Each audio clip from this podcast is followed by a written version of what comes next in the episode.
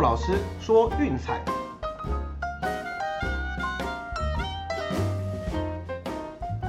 看球赛买运彩，老师教你前往拿白。大家好，欢迎来到骆老师说运彩的节目。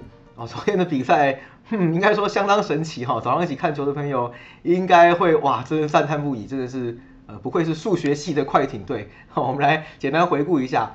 那第一场比赛是费城七六人一百一十八比一百零二轻取亚特兰大老鹰，那这场我们的预测顺利过盘。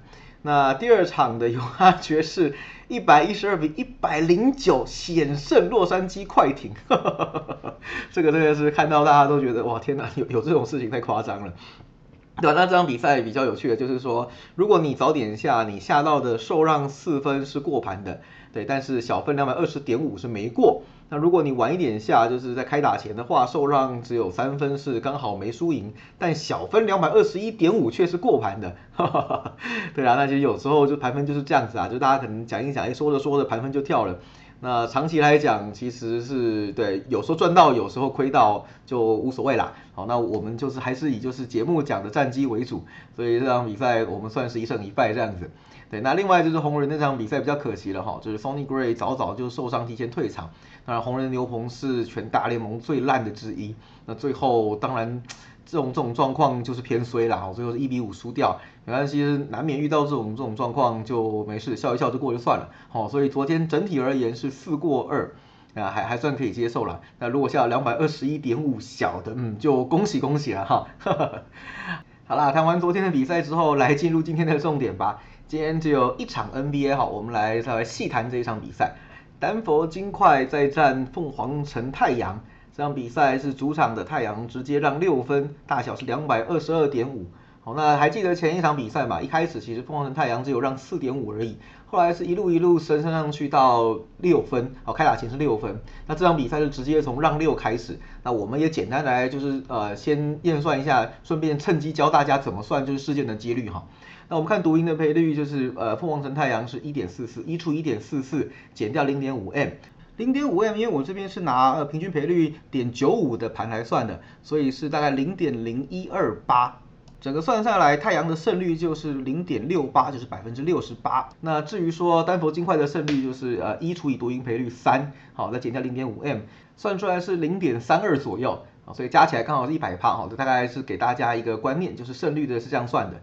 至于进洞的几率就是六十八减五十等于十八趴，所以简单说这场比赛大概三分之二的几率是太阳会赢，那金块的胜率三分之一，进洞的几率是接近五分之一，啊给大家参考一下这些事件的几率。好，这个对战组合我们上一场有提过哈，就是整季打下来其实都是非常接近的比赛。事实上，第一站的上半场也差不多哈，两两队都是非常的拉锯，甚至说金块还领先一分，是到下半场 A 才把比分给拉开打过盘。怎么看两边的实力差距其实都没有很大，我认为六分的这个洞其实是偏大的。那我们前面有提到，就是说太阳在让四点五分以内过盘率是很高的，不过让分盘到五分以上其实就还好所以我想说这场比赛在两队实力接近的情况下，我们不妨用巨石来走一下。那我们想说，金块是有机会在这场比赛，我们不要说赢球啦，至少说就是将比赛呈现拉锯战，受让的过盘率我想是不错的。那至于说大小分的部分呢，哦，我们也看到其实这一阵子就是大分的趋势比较明显。好，那几个关键指标我帮大家就是重点标出来。首先就是说两队的三分球出手次数都是在联盟的平均值左右，而三分命中率都高于联盟的平均值。另外就是罚球命中率都超过八成，高于联盟的百分之七十七，那就是这些这些东西都是很容易就是说造就大分的一些指标。那我们来看下趋势部分，就是两队近七次交手，六大一小，近五次在凤凰城交手全大，哦，那金块最近的八场比赛七大一小，哦，所以很明显就是说，嗯，应该这个对战组合，然后还有就是说考虑到金块的近况，啊，应该大分是一个不错的趋势。太阳是在前一轮遇到防守比较强势的湖人哈，所以得分被压在小分。那现在面对金块，我想火力应该是可以稍微解放一些，所以我想说这场比赛大分也是个不错的选择啊。因此我们这场比赛的推荐是金块受让六分以及两百二十二点五大。OK，好，这个就是今天 NBA 的推荐。那再来我们看回就是美国之棒的部分哈。首先第一场这个嗯，我觉得比较有趣的跟大家分享一下，就是杨基让一点五。那这场比赛是 Gary Cole 对那个 Randy Dobnak。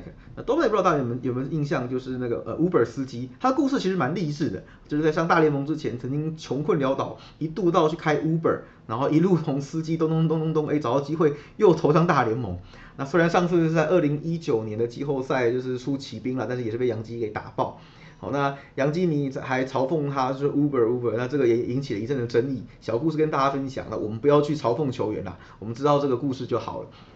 好，那其他东西我都不讲了，因为我我在群组里面应该有谈过很多次了。其实对杨基来说，双城就是肥料哦，是最好吃的那一种，就是怎么吃怎么补怎么爽。尤其是呃很容易就是说，哎，跟双城系列赛打完之后，哇，那个气势整个起来，后面就是一一波很长的连胜。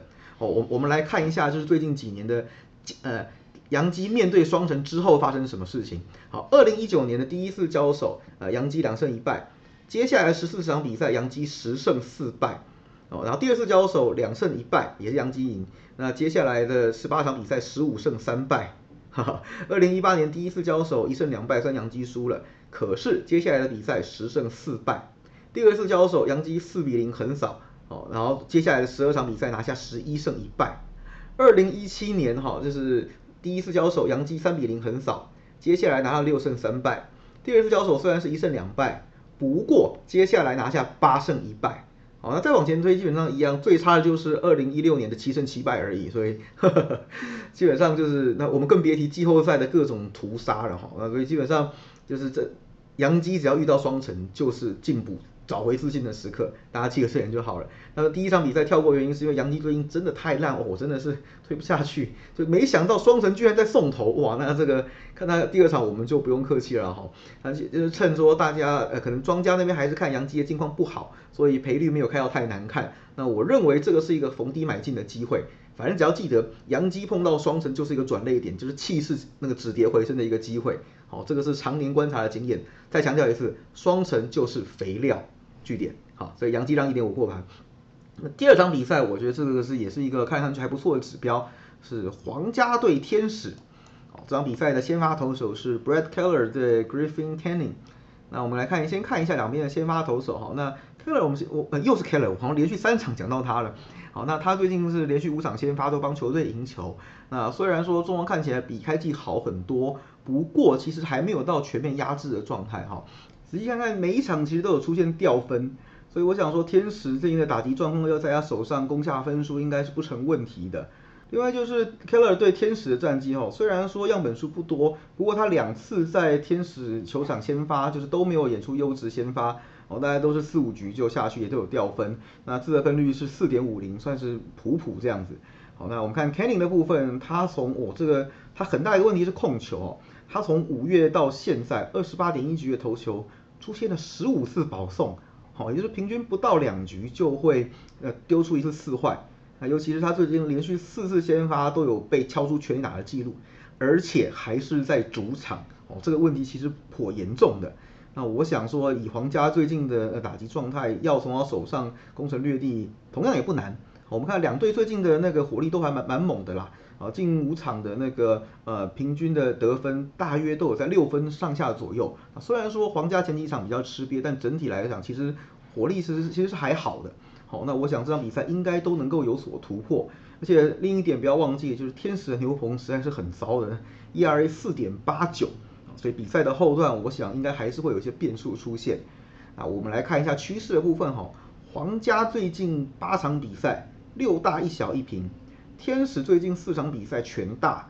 啊，Brad Keller 最近四呃五次先发三大一小一平，Canning 最近七次先发五大两小，那我想说这场比赛看起来就是说应该就是两边各至少各拿四分以上，嗯，几率是蛮高的，看起来比较容易形成一场打击战，毕竟双方的投手看起来都不是压制力不是那么强。啊，打击状况又好，那加上就是牛棚天使部分还还蛮陡的。所以我想这场比赛我们推荐的是八点五大。好，最后帮大家总结一下今天的推荐哈。那首先 NBA 的部分是丹佛金块受让六分，以及两百二十二点五大分。好，那 MLB 的部分是洋基让一点五，以及呃皇家对天使的比赛八点五大，好，都记好了哈。好，如果喜欢我们节目内容的话，也别忘了订阅并分享给朋友哦，让大家一起来享受运动赛事的乐趣以及运彩赚钱的快感吧。那我是陆老师，今天的内容到这边告一个段落，我们下次见，拜拜。